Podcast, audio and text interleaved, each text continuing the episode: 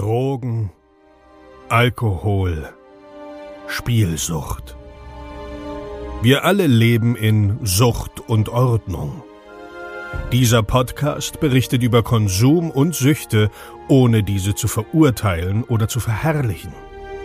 Herzlich willkommen bei Sucht und Ordnung.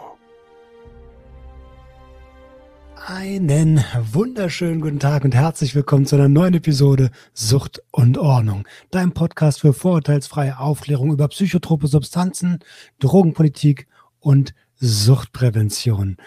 Ich freue mich riesig, dass du wieder eingeschaltet hast und bevor diese Episode losgeht, möchte ich mich wie immer bedanken und zwar bei Michelle oder Michele, ich bin mir nicht ganz sicher. Scusi. Michele oder Michelle hat äh, 5 Euro via PayPal gespendet. Vielen, vielen lieben Dank dafür. Falls du das Format auch unterstützen möchtest, dann schau gerne unten in die Videobeschreibung oder in die Show Notes rein, je nachdem, wo du dir die Episode gönnst. Und dort findest du den PayPal-Link. Und wenn du Bock hast, mich zu unterstützen, dann mach das gerne. Genau. Ansonsten würde ich euch gern sagen, wie es mir geht. Ich habe mich entschieden, zum Jahresende, also ich arbeite ja bei den Guttemplern ähm, auf 20-Stunden-Basis und mache dort den Podcast Sober Radio. Äh, ein tolles Projekt, äh, generell Sober Guides, tolles Projekt.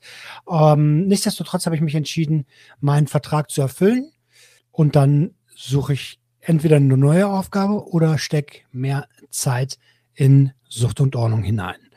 Ich habe viel, viel gelernt dort, habe mich sehr gefreut über viele Kontakte, viele Menschen, die ich kennenlernen durfte. Und ja, bin dankbar für die Zeit. Was noch los bei mir? Die Bewilligung kam endlich für meine, ähm, für meine Therapie, für die systemische Therapie. Ich war ja vorher nur bei diesen Probestunden und jetzt war endlich die Bewilligung da. Und wenn ihr möchtet, dann hole ich euch da gerne ein kleines bisschen mehr ins Boot. Allerdings muss ich da auch genau gucken, was ich erzählen möchte, denn ähm, dort wird so ein bisschen mit meiner familiären Vergangenheit aufgeräumt. Genau. Ja, sonst ist gar nicht so viel, außer dass ich jetzt am, was haben wir heute, Mittwoch dieses Intro aufnehme, weil ich gerade geimpft wurde zum zweiten Mal und ehrlicherweise nicht weiß, wie es äh, nachher aussieht. Deswegen bin ich schnell nach Hause, schnell das Intro aufnehmen und ähm, viel mehr Worte will ich auch gar nicht verlieren, außer danke, dass du so ein treuer Hörer des Sucht und Ordnung Podcasts bist.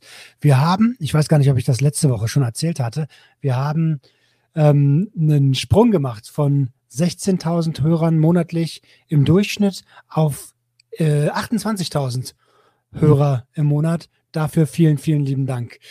So, jetzt aber zur Episode und ähm, ich wünsche dir dabei viel Spaß. Nicht vergessen, du bist ein Geschenk für die Welt.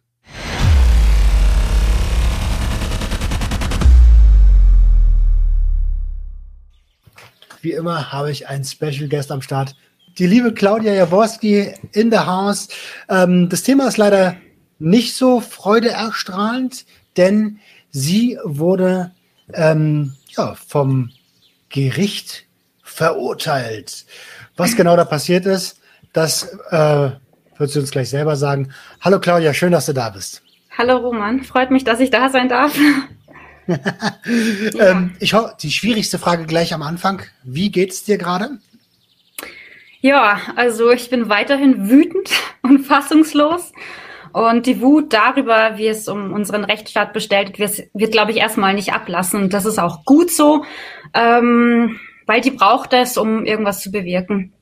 Und mhm. äh, es braucht vor allem keine blinde Wut und äh, weil sie eben der Grund ist, weswegen es in unserer Gesellschaft vielleicht ähm, zu solchen Missständen kommt, weil Selbstgerechtigkeit und blinde Wut quasi Oberhand nehmen und ähm, ja und aber zu deiner Frage, damit ich mich nicht gleich sofort verliere.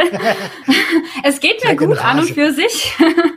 es geht mir gut. Ich bin mental und körperlich äh, gesund und äh, habe also die besten Voraussetzungen, gegen diese Ungeheuerlichkeiten anzukämpfen.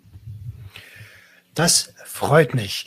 Ähm, jetzt hast du es schon so ein bisschen angeteasert. Ungeheuerlichkeiten, Missstände, wütend. Was genau macht dich denn so wütend? Ähm, Ja, also das sind inzwischen äh, nimmt das alles wirklich Form an. Es hat damit angefangen, äh, dass es nur ein Substitutionsskandal war, die mangelnde Bereitschaft meinem Bruder, der seit 18 Jahren heroinabhängig ist, trotz Indikation die Substitution zu verweigern, im Gefängnis äh, in der JVA Bernau. Und ähm, das hat mich dazu geführt, ähm, weil ich keinen anderen Ausweg gesehen hatte, ähm, ihm die Medikamente, die er gebraucht hat, ähm, reinzuschmuggeln und äh, was mich natürlich in Schwierigkeiten gebracht hatte, die ich aber schon vorweg in Kauf genommen habe. Ja, und die Sache wird größer und größer und größer, also es nimmt wirklich Form an, ähm, ganz bemerkenswert. Äh, entwickelt sich das hin zu einem Justizskandal. Ja, ähm, ich glaube, dazu kommen wir noch. Ich will nicht zu viel auf einmal ähm, hier rausschreien, sondern noch Kontenance wahren, sofern das okay. möglich ist. Also, ähm, ja, du hast, äh, wir brauchen ja auch noch Potenzial zum Steigern. Ähm, dein Bruder ist im Gefängnis gesessen, das habe ich richtig verstanden. Und ähm, hat ähm, ja hat äh, eine Substitution, also ist eine Medikament äh, Medikation bekommen, bevor er ähm, im Gefängnis war und hat diese dort nicht bekommen. Kannst du uns dort kurz so ein bisschen in die in die Situation reinholen, den Hörer und mich? Absolut. Ähm, ja, er wurde vorweg äh, gemäß ähm, der Bundesärztekammer-Richtlinien substituiert. Draußen in der Freiheit hat er seine Substitutionssubstanz äh, ähm, bekommen. Das war damals Polamedon. Und ähm, ja, dann wurde er, er inhaftiert. Aus dem Nichts für mich war das so. Äh, gefühlt hat er sich gerade gefangen und schon ist er wieder gefangen, habe ich mir gedacht. Äh, von der Bildfläche verschwunden, wo er gerade dabei war, wieder in der Realität Fuß zu fassen. Aber das war eine alte Strafe, die ihn wieder eingeholt hatte und aus dem Nichts war er wieder vergittert. Und das war für uns ein Schlag ins Gesicht. Also für uns, meine ich, meine Mutter und meine Zwillingsschwester. Naja, auf jeden Fall ähm, wussten wir über lange Strecken gar nicht, wie es um seine Gesundheit bestellt ist. Ganz ehrlich. Äh, ja, ich habe es zu dem Zeitpunkt einfach nicht besser wissen können, vielleicht auch aufgrund des Abstinenzparadigmas, was gerade in Bayern vorherrscht, was äh, von moralischen ähm, Vorstellungen geleitet ist und weniger von medizinischen. Aber ich war mir tatsächlich sicher, ich und meine Familie, dass er äh, im Gefängnis sicherer ist als draußen. Und tatsächlich hatte ich auch vielleicht, ja, nicht vielleicht, sondern ähm, die naive Vorstellung, dass er, wenn er drinnen ist, die Sucht draußen bleibt. Und das mhm. äh, sage ich jetzt so mit einem Lachen, aber eher einem verlegenen Lachen. Ähm, ja, das habe ich tatsächlich nicht gedacht, dass man gerade, wo es in der Gesetzeslyrik heißt, so schön, dass man vor der Verelendung bewahrt ist im Gefängnis, äh, dass es eben nicht so der Fall ist. Und ich war mir wirklich sicher, dass ähm, dass er sicher vor seiner eigenen äh, Drogensucht ist. Und ja, ähm, auf jeden Fall wurde er nicht substituiert. Zu deiner Frage. Ähm, die hat er sofort eingefordert, zu Beginn auch. Ähm, bei der ersten Anamnese und ähm, bei der Routineuntersuchung, wenn man da gerade inhaftiert wird, hat er schon, ähm, das ging auch aus den Gesundheitsakten vorweg, war ja zuvor in der JVA Landshut vorübergehend ähm, gesessen ist, nur für paar Tage. Und da ging schon hervor, dass er äh, eine massive Heroinabhängigkeit hat, also behandlungsbedürftig ist und äh, Entzugserscheinung hatte, schon zu dem Zeitpunkt, als er eingeliefert wurde nach Bernau. Also er wurde ähm, vorweg mit ausschließlich Beruhigungsmitteln äh, vertröstet. Das muss man sich auch geben, dass äh, viele einfach ähm, nicht begreifen, was es heißt, äh, opiatabhängig zu sein und JVA Landshut auch nicht. Also sie hatten wirklich ihn, ähm, ja, also keine wirklich, also sie hatten ihn zwar in die Krankenstation verlegt, aber ähm, ihn einfach nur Beruhigungsmittel, wenn überhaupt, überge ähm, verabreicht. Und er ging mit, er kam mit Entzugserscheinungen in die JVA Bernau und hat das Gespräch mit dem Anstaltsarzt gesucht, ähm, was routinemäßig ohnehin stattgefunden hätte und hat gesagt, dass er gerne eine Substitutionsbehandlung hätte, dass er sie akut braucht, weil er Entzugserscheinungen hat. Hat er sein Medikament bekommen? Eigentlich liegt das schon auf der Hand. Also dieser Zynismus, der da an den Tag gelegt wurde, der ist einfach so krass, dass ich aus Entsetzen manchmal einfach schmunzeln muss, weil ich fassungslos bin, wie, wie menschenverachtend ärztliche Moral aussehen kann hinter Gefängnissen, ja? also er hatte tatsächlich die Aussage getroffen, kurzerhand hatte mein Bruder abgewimmelt und gesagt, interessiert mich nicht deine Sucht, ähm, hol dir das Zeug vom Schwarzmarkt. Ja, das muss man erstmal, glaube ich, verdauen. Als Moment, der leitende Arzt der JVA hat ihm das gesagt? Mhm.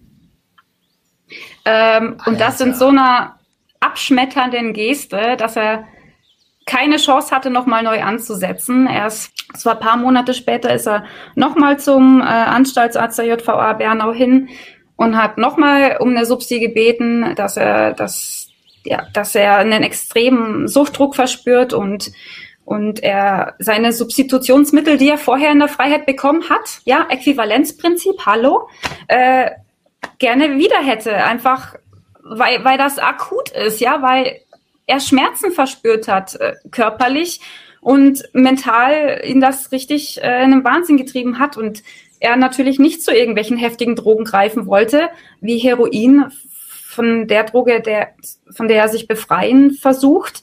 Ähm, dies aber auf dem Schwarzmarkt der JVA Bernau gibt, weil die JVA Bernau ist auch als grüne Hölle äh, bekannt und auch als Drogenhochburg. Das ist, also das weiß man auch in Fachkreisen, dass es dort das reichhaltigste Angebot an Drogen gibt. Ja, also ähm, ich meine damit auch wirklich Heroin, eine Droge, die einen schon kaputt macht, ja, und nicht einfach nur Gras. Und äh, ja, das zweite Mal, als er angefragt hat, hier, äh, hat er den gleichen Spruch rausgehauen.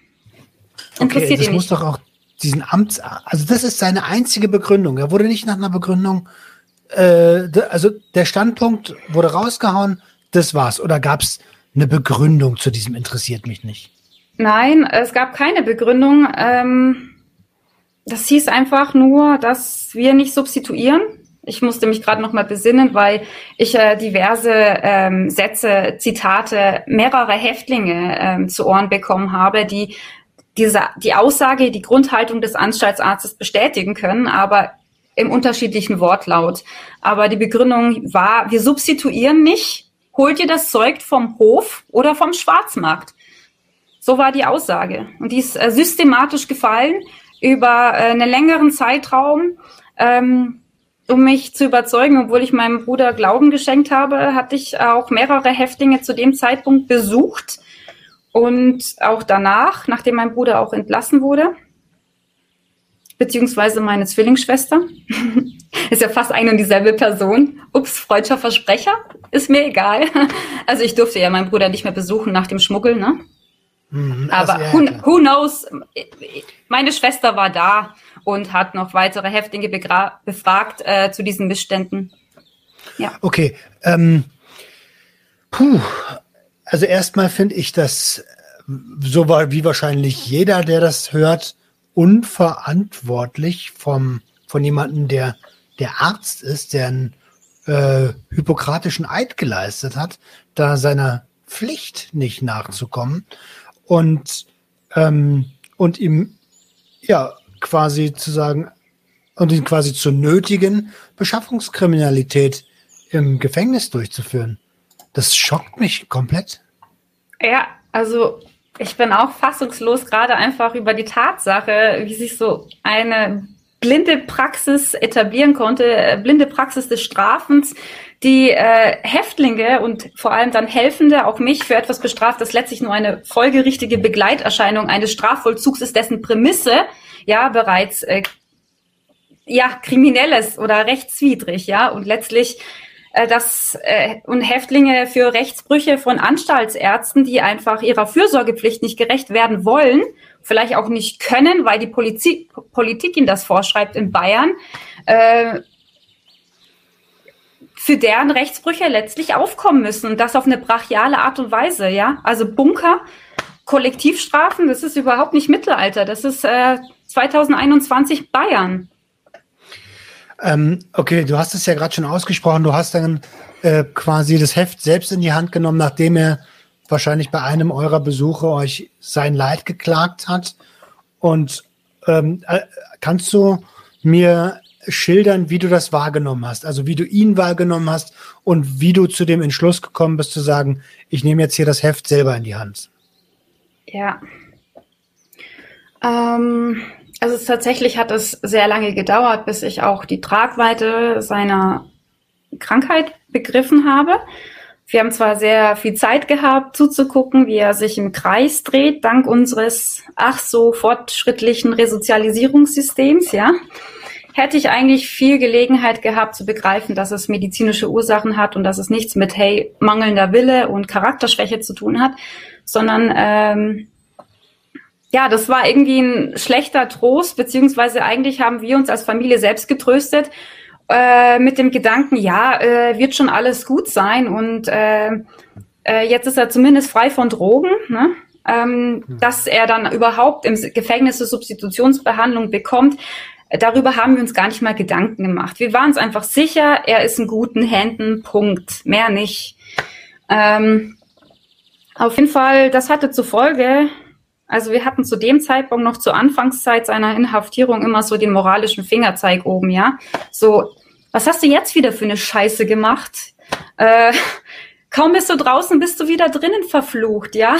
Also das war alles andere als vertrauensfördernd und das hat dazu geführt, dass er einfach sich noch mehr verschlossen hat vor uns, weil er gesehen hat, die checken das einfach nicht, die begreifen das nicht und ähm, kann auch sein, dass er das zu dem Zeitpunkt selber nicht begriffen hat, was da passiert, weil du bist selber als jemand, der stigmatisiert wird in einer Gesellschaft, auch äh, zwischen zwei Stühlen gefangen. Dann gibt's diese Abstinenzverfechter, dann gibt's ähm, die Substitutionsverfechter und äh, da musst du noch wissen, was richtig und was falsch ist. Also Deswegen, ähm, er hat sich tatsächlich von uns nicht verstanden gefühlt und wir waren natürlich wütend und kamen mit einer vorwurfsvollen Haltung ins Gefängnis und das hat, das ist das, ist das letzte, was er gebraucht hätte, wo er quasi seinen zehnjährigen Sohn, da war er noch jünger, ähm, quasi erklären musste, warum sein Daddy wieder im Gefängnis sitzt und äh, wo er seine Beziehungen deswegen auch ähm, also er hatte andere Sorgen, als da jetzt noch irgendwie die Standpauke seiner Familie ähm, sich anzuhören. Deswegen, was ich, also zu deiner Frage, es hat sehr lange ge gedauert, bis ich überhaupt äh, was an seinem Zustand gemerkt habe. Also ich merkte, er ist sauer, er ist frustriert. Äh, wir haben ihn alle paar Wochen besucht und er war natürlich immer wieder irgendwie, das war, das ist das, was uns aufgefallen ist, dass er mal ähm, die erste Zeit war er frustriert, ja. Und der Frust darüber, dass man im Gefängnis sitzt, ist erstmal verständlich, oder? Da haben wir auch uns nichts Großartiges gedacht. Ähm, wir dachten, natürlich ist er nicht glücklich darüber, dass im Gefängnis sitzt, ja. Dass es was damit zu tun hat, dass er hier vom, vom, vom Anstaltsarzt so unwürdig behandelt wird und nicht ernst genommen wird und überhaupt äh, so, ne? Das, das hat, das hatten wir einfach nicht uns erdenken können, dass das möglich ist. Ähm, ich verstehe und ganz ehrlich, äh, wenn man als Außenstehender, der keiner, keine, ähm, ja, der keine Suchtproblematik hat oder keine Abhängigkeit oder keine Substanzgebrauchsstörung hat, ähm, auf die Situation schaut und auch auf Menschen schaut, die das eben haben, dann ist das schwer nachzuvollziehen. Generell ist es äh, schwer, psychische Erkrankungen nachzuvollziehen. Jeder der Depression hat, weiß ganz genau, wovon ich spreche, der kann ein Lied davon singen. Ähm, wir Menschen sind da gerne zu veranlagt, Sachen, die wir nicht anfassen können, ähm, erstmal nicht auf den ersten Blick zu verstehen. Deswegen würde ich euch da überhaupt gar keinen Vorwurf machen. Das ist was ganz Normales mit den ganzen ähm, Glaubenssätzen, die man äh, ja eingeimpft bekommt durch den War on Drugs seit den 70er Jahren, seit den 60er ja. Jahren. Ähm, also alles, äh, alles ähm, so weit hin normal. Jetzt hast du ihn aber gesehen. Wie sah er denn aus? Äh, also ich hatte gemerkt, dass, also was heißt gemerkt? Mir ist das ins Auge gestochen, dass er eben in warmen, zu warmen Temperaturen eine Jacke getrug, eine fette Jacke, äh, blass, komplett blass um die Nase, er hat geschwitzt. Ich konnte das nicht riechen natürlich und auch seinen Schweiß nicht spüren, weil die Trennwand uns äh, getrennt hat voneinander über lange Strecken, also eigentlich fast über die gesamte Zeit äh, seiner Haft. Ähm, sonst hätte ich wahrscheinlich auch gecheckt, dass er einfach binnen zwei Monaten, also gut, das kam dann später auch, aber ich hätte dann gemerkt, dass allein schon an seiner Statur, dass, dass er nur noch aus Haut und Knochen besteht, aber er war einfach eingemummt in seinen fetten Pulli und seine fette Jacke und äh, hat tatsächlich versucht, vor seiner Familie seine Schmerzen zu verbergen. Äh, war, wie gesagt, äh, scheiße drauf, äh, total labil, aber wir dachten, ja, das ist die übliche Reaktion, wenn man inhaftiert wird, als zu Beginn. Und äh, da mache ich mir natürlich schon Vorwürfe, dass ich das nicht früher erkannt habe, äh, beziehungsweise hätte ich auch nicht wissen können, weil er sehr spät erst damit ähm, gekommen ist, dass er, dass ihm die Substitution dort verweigert wurde. Ähm, das hatte zur Folge letztlich, dass er sich verschlossen hat im Gefängnis. Das ist auch ein schönes Wortspiel, ne? ähm, dass ich angefangen hatte, sehr viele Bücher zu lesen äh, über Suchtdynamiken, ähm, viele Autobiografien, aber auch mir das erste Mal tatsächlich der Richtlinien der Bundesärztekammer zur Substitutionsbehandlung gewahr wurde. Von denen hatte ich tatsächlich noch nie was gehört. Was auch daran lag, dass es sehr lange gedauert hat, bis bei uns in Bayern überhaupt die ersten Substitutionspraxen aufgekommen sind. Ähm, das ist tatsächlich, also Bayern ist ja ein Spätzünder, muss man ja nichts. naja, auf jeden Fall.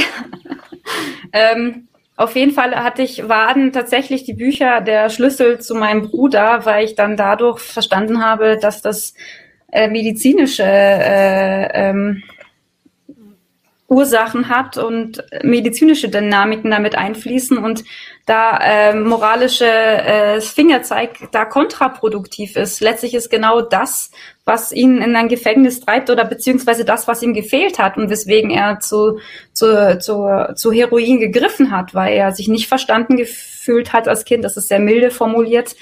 Ähm, keine Form von Empathie oder Liebe erfahren hat und ähm, sich diese Liebe, die er nicht bekommen hat und die Liebe, die Geborgenheit, die ihm gefehlt hat, tatsächlich in Heroin gefunden hat. Und das war für ihn einfach die zuverlässige Form von Liebe oder die zuverlässigere Form von Liebe, dass sich dann Heroin als Arschloch entpuppt und einen fertig macht.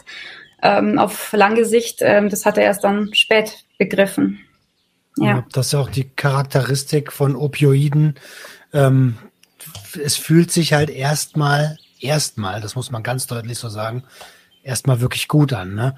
Ähm, vor zwei Wochen war hier eine Episode auf dem Podcast mit dem lieben Nico Villafane, der war Profisportler und ist opioidabhängig geworden und er hat es, also ich habe selber nur nur ein einziges Mal eine Linie Heroin gezogen ähm, und ich habe es da auch schon gemerkt und es fühlt okay. sich an, ey, du hast in dem Moment wirklich diese warme Decke, von der immer alle sprechen, das ist wirklich so.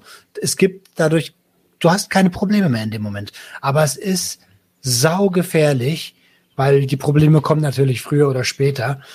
Ähm, und ich habe in der Nacht gemerkt, puh, ich lasse das lieber. Das war so ein gutes Gefühl. Das kann nicht gut sein für mich. Ähm, ja, bin dann beim Kokain geblieben, war auch nicht viel besser. äh, ähm, sorry, jetzt habe ich dich rausgebracht und mich. Alles gut. Nein, ähm, ich tatsächlich kann äh, von keinen Substanzerfahrungen sprechen, außer mal Kiffen hin und wieder ausprobiert. Aber ich habe da, mich hat, ich habe da nie einen Reiz empfunden. Ja, lass uns äh, da nicht drauf eingehen. Nein. Also, ähm, lass uns das professionell formulieren. Wenn die ähm, voraussetzenden Defizite nicht vorhanden sind, dann hast du, dann wird das auch wahrscheinlich eher nicht zu einer Abhängigkeit der bestimmten Substanz kommen und Opioide, da waren wir stehen geblieben, ähm, sind halt prädestiniert dafür, dass man sich lieber auf Knopfdruck quasi in Anführungsstrichen ja. drückt oder zieht oder was auch immer. Es ist auch plausibel, du kriegst die Liebe dann, wenn du sie brauchst, ja. Klar ist Bedürftigkeit irgendwie nie ein gutes Mittel, um eine gesunde Form von Liebe zu bekommen. Das weiß man in jeder Liebesbeziehung, die auch drogenunabhängig toxisch sein kann. Ne? Das glaube ich, kann jeder ein Lied davon singen, dass Bedürftigkeit nicht gesund ist. Aber äh, es ist schwierig. Ähm, das hängt auch wirklich von, von eigenen Hintergründen ab. Und das ist leider das, was die äh, Gesellschaft, die meisten, die dazu neigen, vielleicht ähm, Häftlinge pauschal als Schwerstverbrecher äh, zu verunglimpfen und zu sagen, das sind die Bösen, ja, geschieht den Recht, selber schuld, auch wenn man zur Spritze greift, nicht begreifen, dass sie nicht begreifen, dass äh, jede dritte Heroinkrankheit, äh, Heroin Sucht ähm, tatsächlich auf vielleicht eine mangelnde Vaterfigur zurückzuführen ist, ja. Ähm, jetzt hast du ihn gesehen, er hat, hat, er hat massiv abgenommen, hast du gesagt. Und ähm, ist er denn auf das Angebot des Arztes eingegangen? Hat er sich seinen Stoff auf dem Schwarzmarkt besorgt? Ja, also er hat das ähm, seit der Aussage des Arztes, also die so kompromiss, kompromisslos formuliert war, äh, auch tatsächlich ist er zu Selbstmedikationen übergegangen und hat sich Subutex wohlgemerkt, ja, also sein Medikament, ähm, auf den Schwarzmarkt organisiert. Organisiert heißt, äh, das zu finanzieren mit Mitteln, die man nicht hat. Ja, als Häftling, wo man irgendwie zwei Euro Stundenlohn bekommt, äh, wenn es gut läuft und sich da finanziell verausgabt hat auch. Ähm, das alles, also diese langen Strecken, ähm, ja, diese, dieses Teufelskreises, in dem er gefangen war, hatten wir natürlich erstmal nicht begriffen, äh, weil es dann auch wieder heißen würde wahrscheinlich von uns, ja, warum greifst du denn auch wieder zu Drogen, ja? Also mhm. ich hätte da auch zu dem Zeitpunkt nicht wirklich differenzieren können, muss ich ganz ehrlich sagen. Hier ist äh, Substitutionsmittel ein Opiat-Agonist, der, der die Suchtrezeptoren ähm, blockiert und vor Suchtdruck eben schützen soll.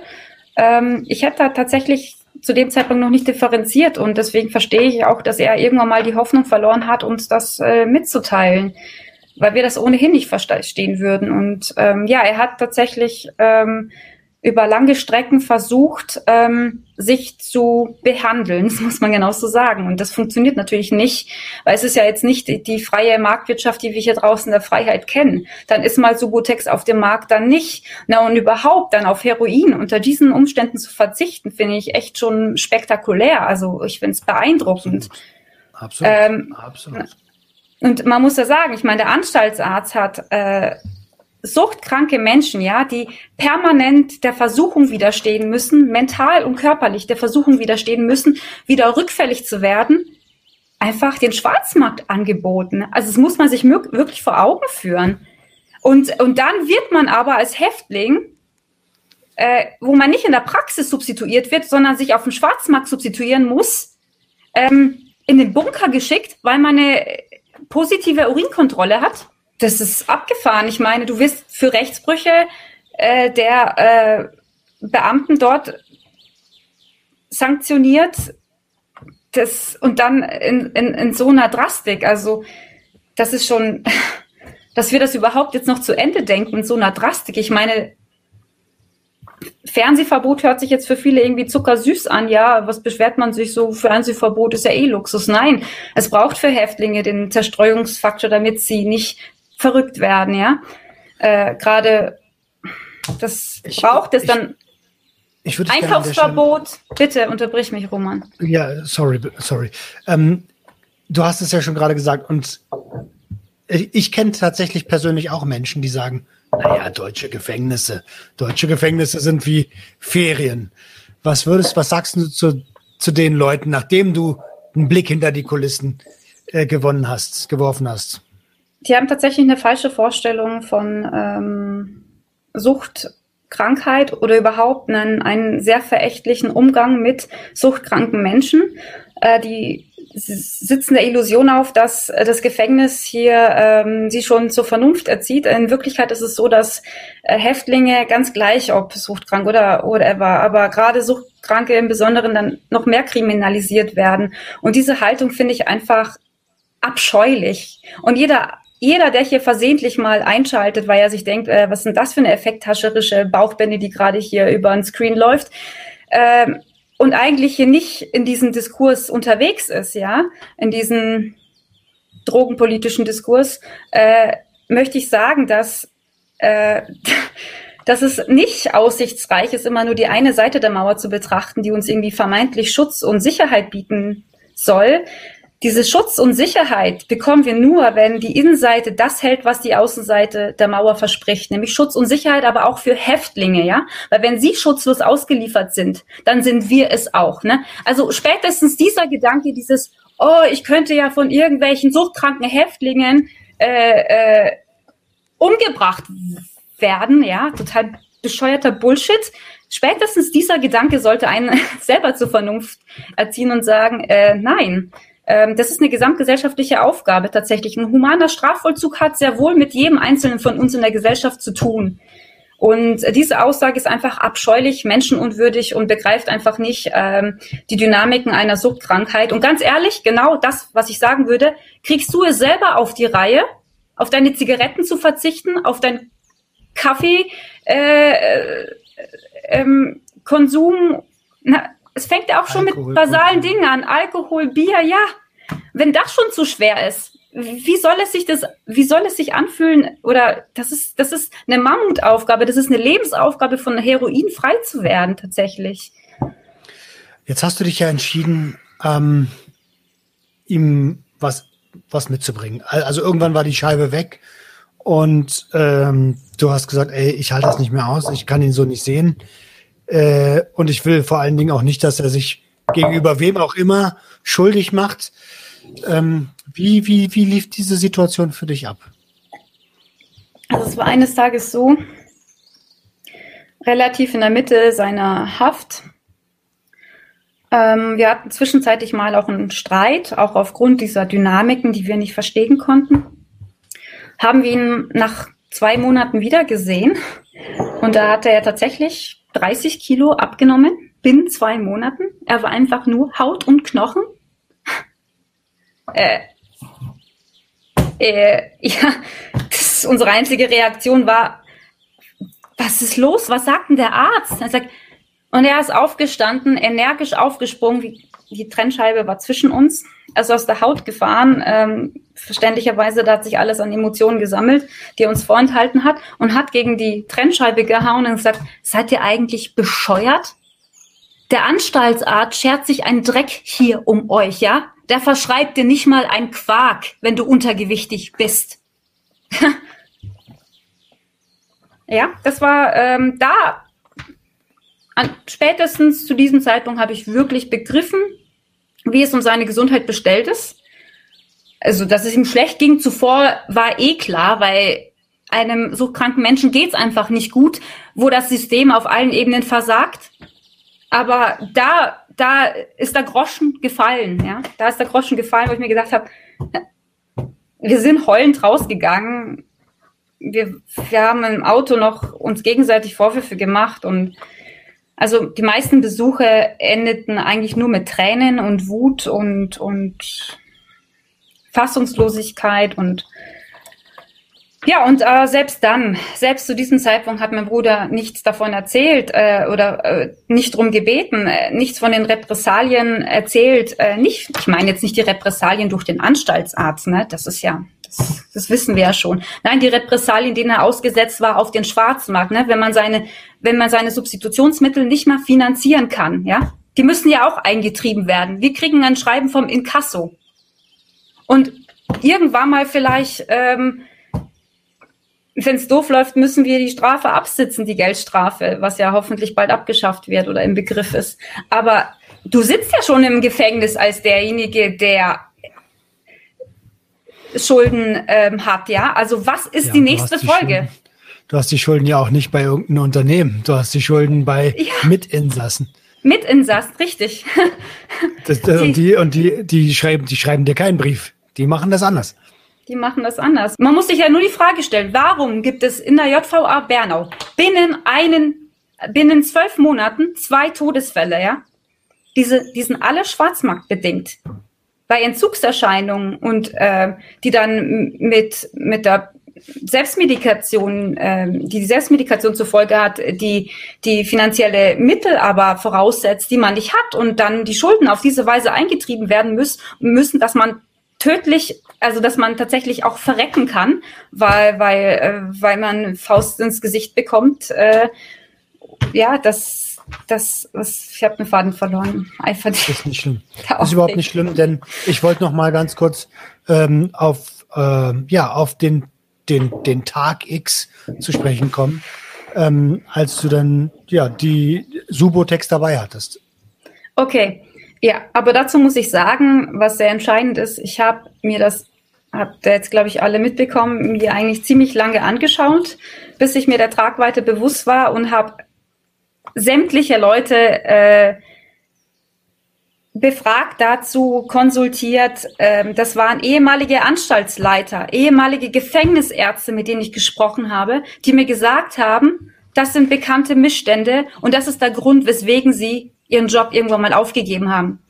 Zum Beispiel ein Thomas Galli, der große Gefängniskritiker, der tolle Arbeit leistet, also der mir auch zur Seite stand. Ähm, Wahnsinn. Auf jeden Fall, ich habe das von Leuten, die selber hinter den Mauern ähm, agiert haben, mitbekommen, was da tatsächlich an der Tagesordnung ist. Und äh, ich habe sogar meine Mutter, bevor wir überhaupt, also ich alleine, ich alleine, das muss ich nochmal sagen, meine Mutter hatte davon überhaupt keinen blassen Schimmer, was ich da gerade an diesem Tag gemacht habe, als wir meinen Bruder besucht haben sie wusste von den Missständen, weil ich habe irgendwann mal meine, das haben wir ja, wie gesagt, es war ja nicht zu übersehen, aber ich war diejenige, die diese Bücher durchforstet hat, die die, die ganzen Gesetzestexte durchforstet hat und die den Strafvollzugsgesetz, Betäubungsmittelgesetz, Bundesärztekammerrichtlinien und alles. Ich hatte wirklich auf allen Ebenen mich informiert und vor allem habe ich die Erkenntnis gewonnen, dass selbst Rechtsstreitereien überhaupt nicht erfolgsversprechend sind, weil die Gerichte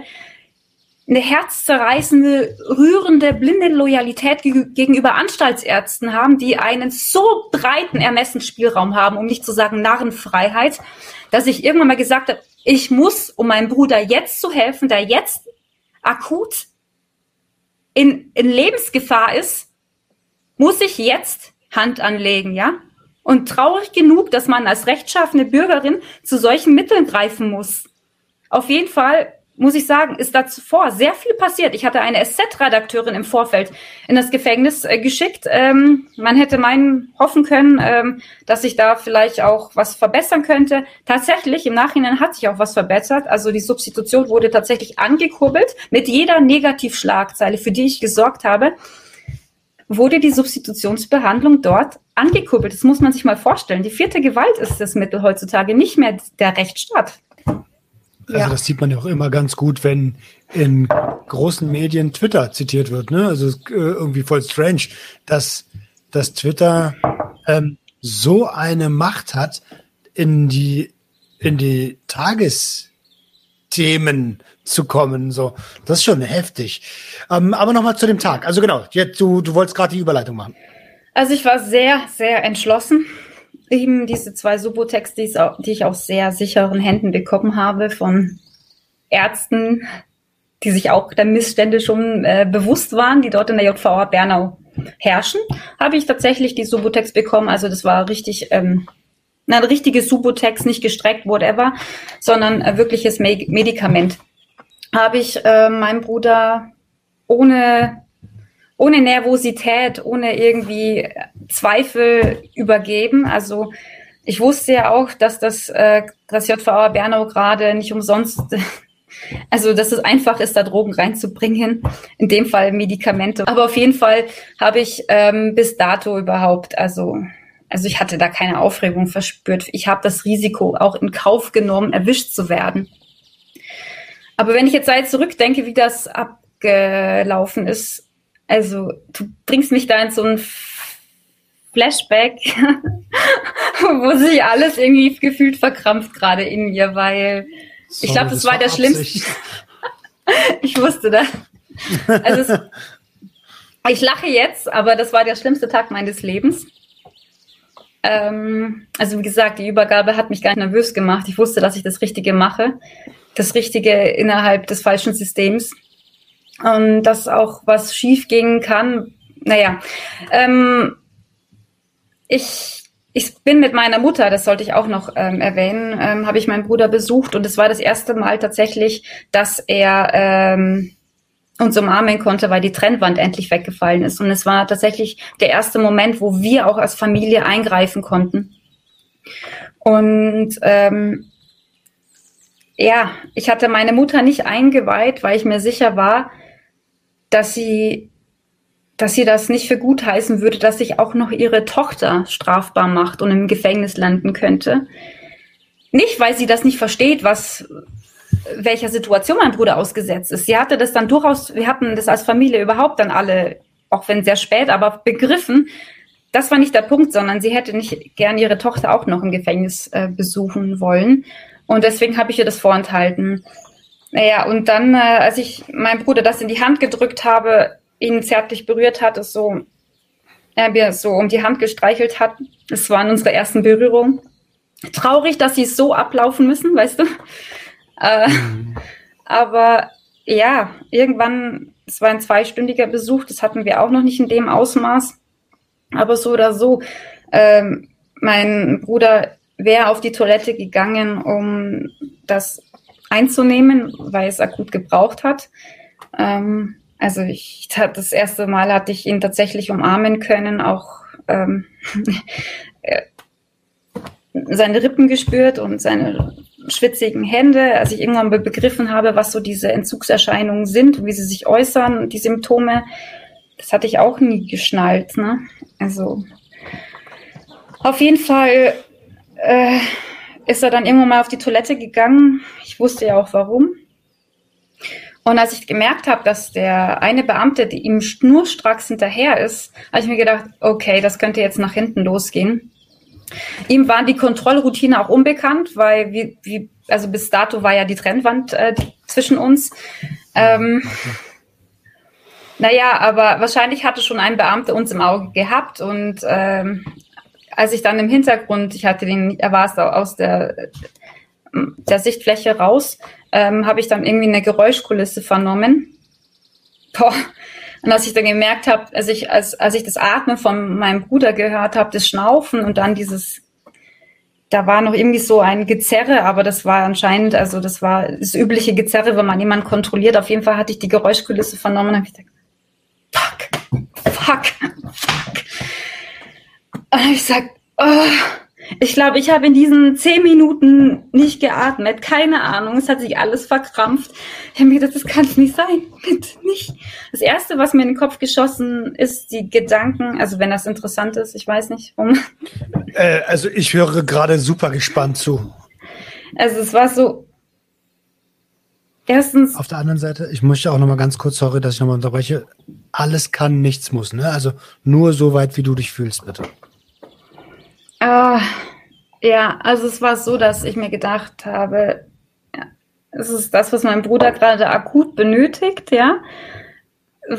Was, welche Repressalien drohen ihm am nächsten, beziehungsweise ich wusste das, er ist ja zigfach im Bunker gesessen, äh, aufgrund dieser positiven UK von Subutex, was er eigentlich vom Arzt verabreicht hätte bekommen sollen. Das muss man sich auch nochmal wieder vor Augen führen. Äh, dass ihm wieder eine Bunkerstrafe androht, die er auch absitzen musste. Das waren, keine Ahnung, zwei Wochen, wo er im schwarzen Loch sitzt. Auf jeden Fall äh, habe ich mir gedacht, fuck. Äh, und dann noch dazu, ich habe mich einfach hineingefühlt, wie er sich fühlen muss, so uns gegenüber, ja, das schlechte Gewissen, dass er seine Schwester in eine Bredouille bringt, ja, die sich das erste Mal im, Leben vom Gericht vielleicht verantworten muss. Ähm, und ähm, was er meiner Mutter dabei antut, überhaupt keinen blassen Schimmer davon hatte. Also Mhm. Naja, auf jeden Fall habe ich mir gedacht, das, das auszuhalten, als jemand, der ohnehin instabil ist, ja, ist heftig. Es kann man nicht anders sagen. Es äh, muss man sich ja vielleicht einfach wirklich einfühlen. Also weil man das so selten macht. Also äh, ich dachte mir noch währenddessen, also neben diesen Gedanken dachte ich mir, wie bringe ich das jetzt meiner Mutter bei, die davon überhaupt keine Ahnung hat? Und dann habe ich gesagt, ich, ich konnte das nicht aushalten, meine Mutter in diesem Moment anzulügen. Ich sage, Mama, äh, ich glaube, mein Bruder hat Probleme äh, irgendwas ist da schief gelaufen. Dann sagt sie, ja, nichts ahnend, naiv, sagte sie natürlich, alles gut, das sind Routinekontrollen. Ich so, Mama, da, ich muss dir was sagen, ja? äh, ich habe mir gedacht, ich muss das meiner Mutter sagen. Ich habe es nicht ausgehalten. Ich hätte sie nicht anlügen können. Ich habe gesagt, bitte halte die Füße jetzt still. In der Hoffnung, dass sie die Füße still hält. Ich habe gesagt, bitte reiß dich jetzt zusammen, was ich dir sage. Versuch dich zu beherrschen habe ich so eingeleitet, sag, ich habe Lukas zwei Subutex übergeben. Kurwa Jesus Mat, Josef Maria, e, Jacke auf Polnisch, dann kann ich nicht wiedergeben, versteht kein Mensch, aber ich glaube, diese Gefühlsäußerung hat jeder begriffen gerade. Ja, ja. ja. Also die ist so aus der Haut gefahren, die für ihre, für die Verhältnisse war das sehr, sehr ähm, zurückhaltend. Äh, also ja, das war echt heftig. Und dann der Körperuntersuchung, der wir uns aussetzen mussten, also der Ganzkörperuntersuchung, das ist ja jetzt echt Pille-Palle dagegen, ja. Aber trotzdem für jemanden, der das noch nie erlebt hat, ist schon, für mich war das, ich kann das wegstecken. Meine Mutter, ältere Generation, dann noch irgendwie, weißt du, gesunde Vorstellung von, naja, ja, Pietät. Wahrscheinlich, ne? Ja, das war einfach sehr entblößend im buchstäblichen Sinne und es war unangenehm. Da werde ich mir sehr lange Vorwürfe machen. Aber nichtsdestotrotz, ich bereue das nicht. Ich hätte im Nachhinein gesagt, schade, dass ich dem Anstaltsarzt nicht noch irgendwie ein Zettelchen hinterher geschickt habe. So, wir sehen uns vor Gericht, ja. Aber also diese Coolness hat man einfach nicht in dieser Situation. Hat man nicht. Glaube ich auch. Also, ich, ich, also wer, da brauchst du richtig Eier für und äh, Kalkül. Äh, boah, also ihr habt, ihr seid dann auch festgesetzt äh, worden oder festgehalten worden, natürlich. Ähm, da gehen ja dann richtig Prozesse los. Und ähm, wie, wie ging das mit dir, mit dir dann weiter? Also mit ihm ist ja klar, er wurde, äh, er wurde mit einer Substanz, die er nicht bei sich haben darf, äh, entdeckt, hat daraufhin Einzelhaft bekommen, wie wir das gerade rausgehört haben. Mhm. Und ähm, wie ging es mit dir weiter? Äh, ja, ich habe dann einen Strafbefehl bekommen, ein Schreiben, ähm, ein Strafbefehl mit 90 Tagessätzen, dass ich gegen das Betäubungsmittelgesetz verstoßen habe. Das war ja absehbar, es war ja klar, dass das kommt. Und eigentlich hätte man denken können, hurra, 90 Tagessätze, kein Eintrag ins Führungszeugnis, die Geldstrafe zahlt man, der Fall ist abgehakt und alles ist gut, ja. Was ist denn das in, äh, in Kohle, 90 Tagessätze? Das waren 7200 Euro. Oh, das ja. ist ja super. Ja, also man kann immer noch sagen, glimpflich davongekommen, aber dann hat man einfach das Prinzip nicht verstanden, ganz ehrlich, wenn man so denkt. Ja, also, das war auch Sarkasmus, ne? Das ist klar. ich weiß. das war 7200 Euro für zwei Subotex. Also, da, äh, versteh mich nicht falsch, äh, das äh, geht gar nicht. Nee, das geht gar nicht. Aber nein, es war ja so, ich würde sagen, jeder Dritte, ähm, vor allem der versehentlich zuschaltet hier, würde sich dann ja natürlich hier glimpflich davonkommen. Aber ganz ehrlich, wenn weiße Weste heißt, sehenden Auges Wissen von diesen Missständen wegzugucken, also wenn weiße Weste heißt, deswegen irgendwie frei von, von Einträgen zu sein, dann bevorzuge ich es irgendwie, mich dreckig zu machen, mich dreckig zu machen und, und ähm, ja, das ist dann für mich erstrebenswerter, als äh, irgendwie da, das, das ist der einzige Weg tatsächlich, um diese Missstände an die Öffentlichkeit zu bringen. Das muss man sich doch mal vorstellen.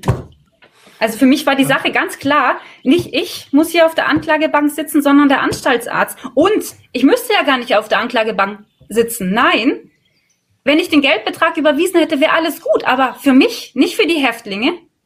Also 10.000 Häftlinge in Bayern, 60.000 Häftlinge in, in, äh, in Deutschland. Es geht um die Symbolwirkung. Es geht darum, eine, die Möglichkeit zu haben, und das ist ja traurig genug, dass man sie im Gerichtssaal suchen muss, auf diese Missstände hinzuweisen, ja, auf diese, diese Zusammenhänge dem Gericht ähm, vor Augen zu führen. Ähm, das ist ja alles Oberflächenpolitik, Symptompolitik, die da betrieben wird. Letztlich äh, ist das, bleibt das ein Fass ohne Boden und äh, eine Symptompolitik, wenn man die Helfenden bestraft und auch die Häftlinge für etwas, was, was, äh, was sie nicht selber verbrochen haben, für Versäumnisse des Rechtsstaates, der Justiz, der Politik, der Justizvollzugsanstalten, weil das ist ja, das weiß man ja seit 2016, spätestens dann, ja, sollte man, ähm, sollte auf den letzten Bänken klar ähm, werden, auf den hintersten Bänken, sagt man in Bayern, ähm, dass dass das eine menschenunwürdige Behandlung ist, Substitutions, also suchtkranken Menschen eine Substitution vorzuenthalten. Das ist Folter. Das hat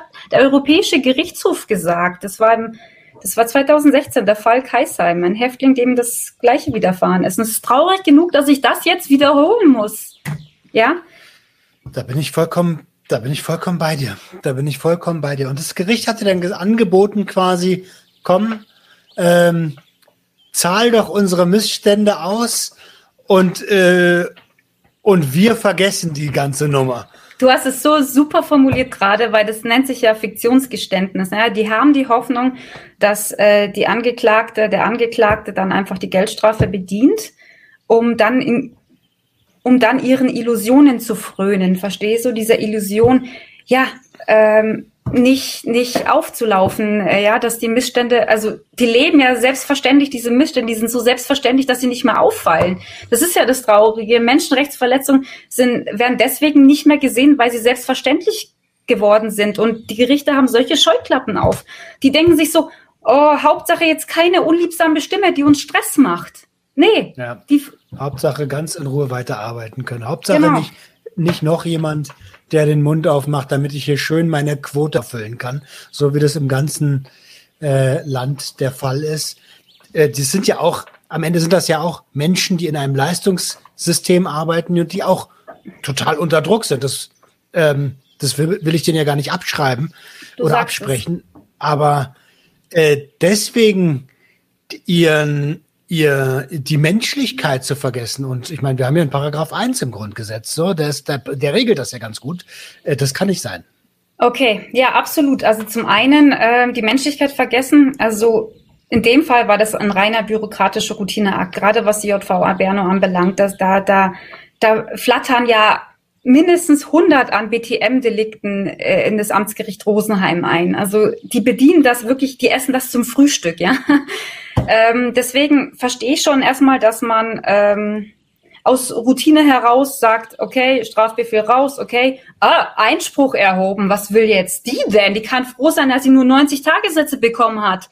Okay, naja, nicht umsonst habe ich ein Jahr lang auf die Hauptverhandlung gewartet. Die wurde ja dann pünktlich zu einem zu einer BR-Ausstrahlung, die sich dem Fall angenommen hat, dann auch abgesagt. Also hm, weiche Knie bekommen, vielleicht, vielleicht aber auch ist sich die Richterin der Tragweite dieser, dieses Fall bewusst geworden und gemerkt, okay, das ist nicht nur ein BTM-Delikt. Who knows?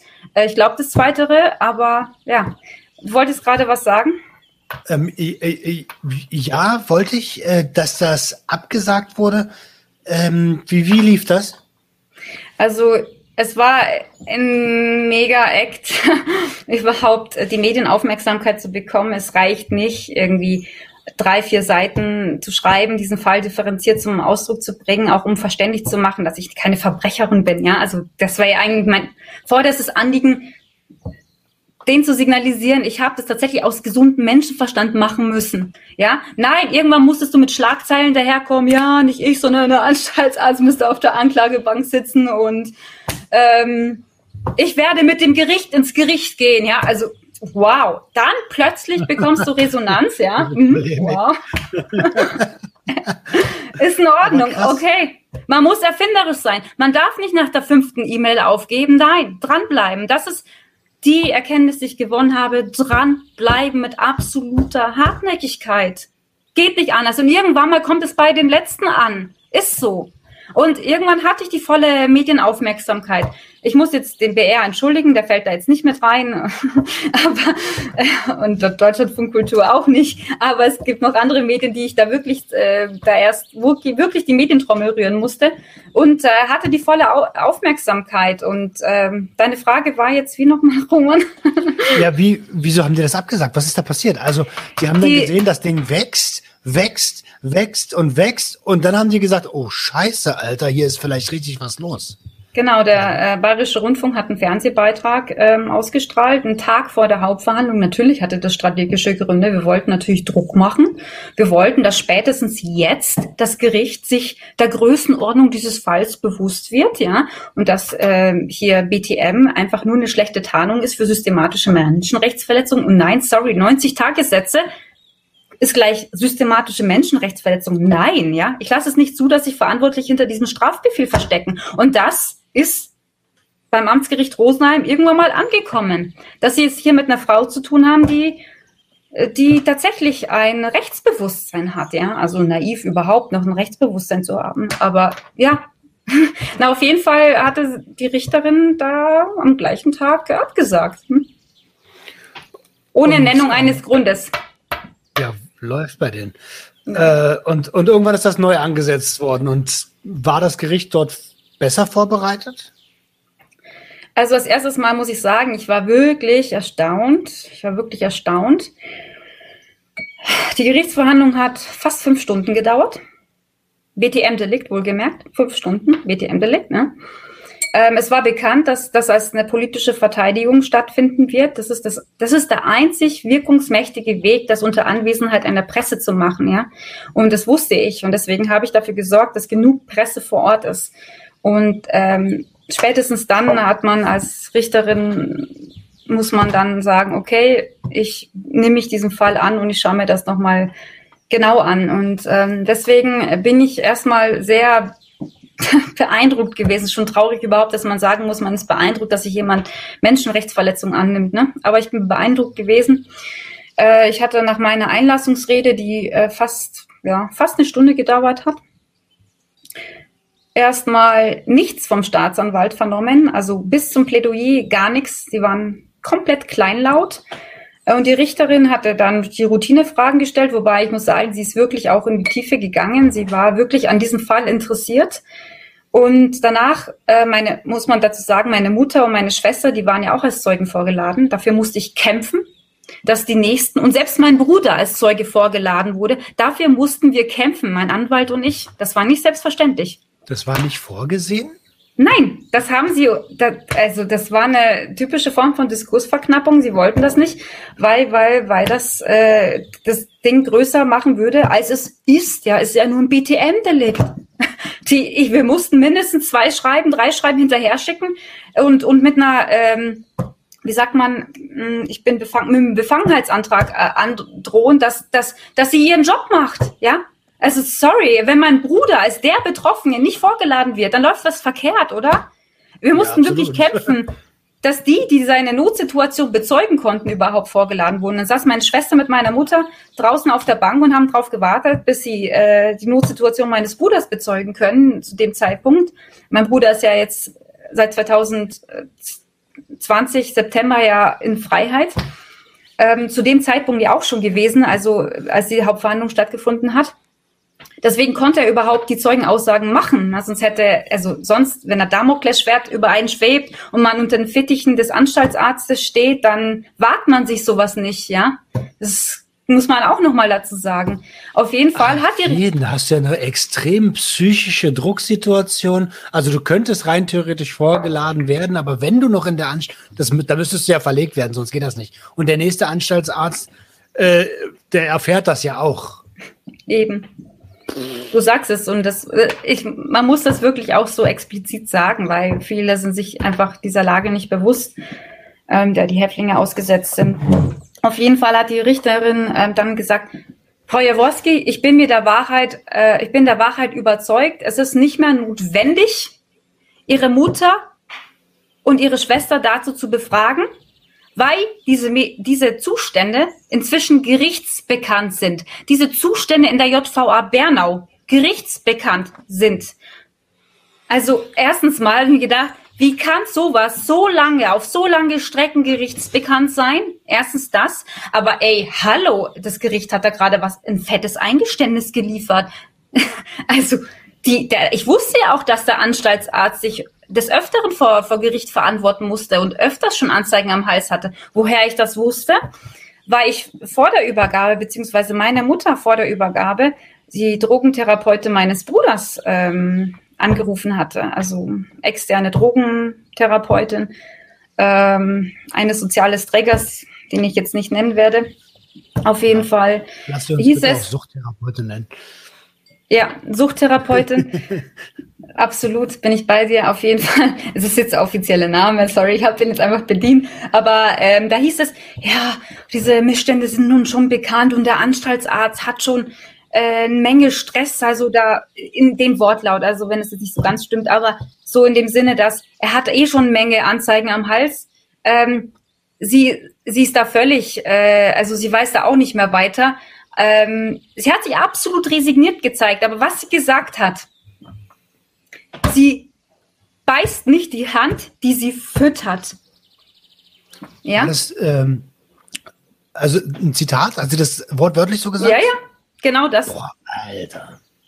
Und das, sorry, das kann man, also wenn nicht von externen Suchthelfern, von wem dann, ja? Also wofür sind die denn angestellt? Das ist ja eigentlich eine externe Kontrolle, ob der Strafvollzug, ob es da mit rechten Dingen zugeht, ja? Aber das ist, da spätestens dann könnte man sagen, ich bin völlig resigniert. Und letztlich war ich resigniert. Ich habe gesagt, wenn sogar die nächste, die, die Therapeutin meines Bruders diese Missstände eingesteht und sagt, ja, also ich weiß nicht, was man da jetzt noch machen kann. Also das, da können nur noch Häftlinge oder Familienangehörige was tun. Und mein Bruder mehrmals angefragt hatte und das nach äh, ins Leere gelaufen ist. Sorry, also ein Rechtsverfahren einleiten, ja, was Geld, Zeit, Gesundheit erfordert, die hat nicht ein suchtkranker Häftling, ja, vor allem nicht die Zeit. Die hat er nicht. Ja, Deswegen die Notstandshandlung, Paragraph 34, die wir ähm, auf den Plan gerufen haben, weil das war eine, also wenn nicht das, was sonst? Wofür, also wenn dieser Paragraph ins Leben gerufen wurde, für welchen Fall, wenn nicht für diesen Ausnahmezustand? Selbst die Richterin hat von einem atypischen Ausnahmefall gesprochen. In ihrer mündlichen Urteilsbegründung wohlgemerkt, in der schriftlichen sah das ganz anders aus. Also das war so, äh, nachdem sie wieder zur Besinnung gekommen ist. Da muss ich kurz rein äh, denn wir haben uns ja schon mal unterhalten und da war, ähm, da war die schriftliche Urteilsbekundung noch nicht am Start, richtig? Okay. Ähm, wir haben so ein, du hast mich ein paar Tage später nochmal angeschrieben und sagst, du bist außer dir. Ähm, ich bin neugierig. Also ja, ähm, jetzt muss ich noch mal kurz ausholen. Also mündliche Urteils äh, beziehungsweise das mündliche Plädoyer des Staatsanwalts, das war auch sehr bemerkenswert. Darf ich, darf ich soweit ausholen? Haben wir noch ein bisschen Zeit? Ja, lass dir, lass dir Zeit, wir haben alle Zeit der Welt. Okay. Also das war es so, vor dem offiziellen Plädoyer, das war wirklich, diese, diese, äh, diese Aktion war wirklich wie halbschwanger, man kann es nicht anders sagen. Es war wie schizoid, man kann es nicht anders sagen. Er hatte vor der offiziellen Plädoyersverkündigung äh, sich an mich persönlich gewandt und gesagt, Frau Jaworski, also jetzt hat's mich richtig dabackt, auch mich hat's richtig dabackt. Ähm, was heißt dabackt? Also, ah, das ist bayerisch. Also ergriffen, ergriffen, ja, emotional ah, okay. ergriffen. Ähm, das, also sie haben diesen Fall, also da, da Bewegung in diesen Fall reinzubringen, haben sie absolut für mich gewonnen. Aber dann hat er auch gleichzeitig gesagt, es war total die Mansplaining-Rede, das habe ich auch schon mal gesagt. Also man is explaining a woman, wie die Welt läuft, ja, also so im fürsorglichen, also in dem Fall war es so im väterlichen, fürsorglichen Ton. Ja, ich habe die Befürchtung aber, dass sie sich zu viel von, von, äh, von diesem Verfahren versprechen und dass wir gar nicht das halten können, was sie sich versprechen. Dann habe ich gesagt, das hängt davon ab, was sie sich zutrauen, auch als erste Instanz. Es sind hier Menschenrechtsverletzungen. Entschuldigung, ja. Wie kann man nicht einfach in die nächste Instanz delegieren? die sind jetzt da, jetzt akut, hier, sofort, handeln, ja. Und dann ist es, ähm, ja, dass er auch die Sorge hat, dass ich mich verrenne. Er sagt, es hängt auch davon ab, ja, ob dieser, dieser Daddy hier, diese, diese, diese patriarchale Figur, die sich hier gerade so aufmacht, so habe ich natürlich nicht gesprochen, mich an die Hand nimmt. Oder ob es wirklich notwendig ist, sich zu verrennen und zur Selbstjustiz zu greifen. Ist traurig genug, dass ich diesen Weg gehen musste. Und dann zu sagen, ja, ich habe die Sorge, dass sie sich hier verrennen können. Und dann, das war äh, das Größte, dann hatte tatsächlich King Arthur zitiert, King Arthur, ja. Du präsentierst hier Menschenrechtsverletzungen äh, in Höchstform und dieserjenige zitiert King Arthur, the purpose of fighting is to win, ja. To win. Ah ja, so funktioniert also der Rechtsstaat. Nicht Gerechtigkeit, sondern Selbstgerechtigkeit. Ist das also eine Schachpartie, die wir hier führen? Hier geht es um Menschenleben, das ist todernst, um kein Spiel. Und das habe ich ihm signalisiert. Und er war schon für die Verhältnisse eines garstigen, konservativen Staatsanwalts, muss ich sagen, war ja schon sehr zurückhaltend. Also deine Argumente waren sowas von absurd. Äh, auf jeden Fall hat er dann letzten Endes ähm, äh, Medizin mit Messer verglichen. Was, was wäre, wenn man diese Notstandshandlungen bedient? Dann würde man tatsächlich ein Perpetuum mobile ins, ins Spiel bringen. Also dieses Perpetuum mobile besteht ja schon längst, den treibt ja der Anstaltsarzt selber an. Also das ist allein schon Bullshit. Aber was wäre, Kannst wenn... Mich ganz kurz Ja. ins Boot holen, was Perpetuum mobile ist. Ich komme von der Berliner Straße, ne? Ein Teufelskreis, ein Teufelskreis. Ah, okay. Also, wo man nicht weiß, was ist Ursache und was ist Wirkung, ja. Aber natürlich, Okay, die Ursache ist der böse, böse, böse Häftling. Immer, ja. Und die lügen ja alle wie gedruckt und gerade Junkies lügen ja wie gedruckt. Und den kann man eh nicht glauben, ne. Also das war der Tenor. Auf jeden Fall, wenn man die Notstandshandlung bedient, Paragraph 34 Strafvollzugsgesetz, dann macht man ein Perpetuum mobile auf, welcher schon längst besteht, sonst würde ich ja gar nicht handeln. Ne? Also Ja. der hat das Wesentliche nicht verstanden.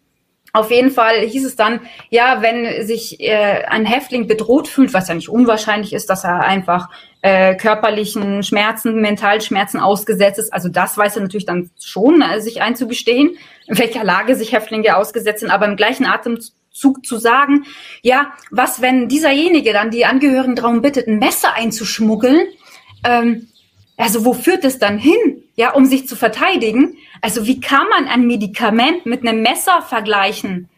Das ist also Ja, das ist Schwachsinn. Absoluter Schwachsinn. Also, ich meine, ähm, dieses Messer wäre ja nicht überlebenswichtig oder gesundheitsfördernd in dem Falle, sondern wäre eine Angriffswaffe. Nicht mal eine Verteidigungswaffe, Waffe, es wäre eine Angriffswaffe. Äh, wohingegen Subotex einfach das Medikament ist, was der braucht, Alter. Ja, richtig. Und dann sagt er aber auch, ja, also es war der springende Punkt. Man weiß ja nicht, welchen Weg dieses Subotex ja genommen hätte. Wenn es auf den Schwarzmarkt gelangt wäre, dann wäre das ja höchst problematisch. Entschuldigung, höchst problematisch ist, dass mein Bruder wegen dieser menschenverachtenden Moral, ärztlichen Moral verreckt. Das wäre höchst problematisch. Und nicht, dass es auf den Schwarzmarkt kommt, wo das eh schon ankommt. Also ich werde da echt Wo der. Amtsarzt, wo der Amtsarzt auch noch sagt, geh doch dahin. Das gibt's doch da. Geh doch Das- dahin. Ja, Leute, ist Wahnsinn. Also ich kann jetzt nicht schreien. Ihr könnt schreien bei euch in den vier Wänden. Ich kann nicht schreien. Also lasst es raus. Ich, ich würde es gerade auch richtig rauslassen. Also ich bin so wütend. Ich, es, es kann ich gut nachvollziehen. Kann ich gut nachvollziehen. Und diese Wut, mündliche. die, Ja. genau, das war ja nur die mündliche. Äh, die Wut ist ja dann nochmal ähm, gesteigert worden durch die schriftliche.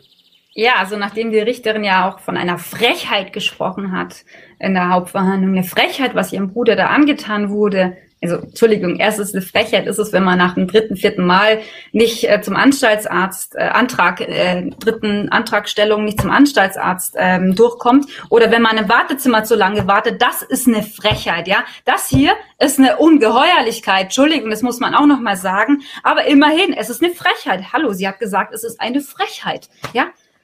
Wortlich, wörtlich. Und dann noch, es ist ein atypischer Ausnahmefall, der nach einer Notstandshandlung Paragraph 34 schreit. Also, und nichtsdestotrotz, also ich war mir sicher, ich war mir sicher, dass, ähm, also ich habe dann 60 Tagessätze bekommen, das, falls es jemand interessiert, von 90 auf 60 reduziert, das war schon massiv, war ich dann auch nur A20 irgendwie Euro, äh, keine Ahnung.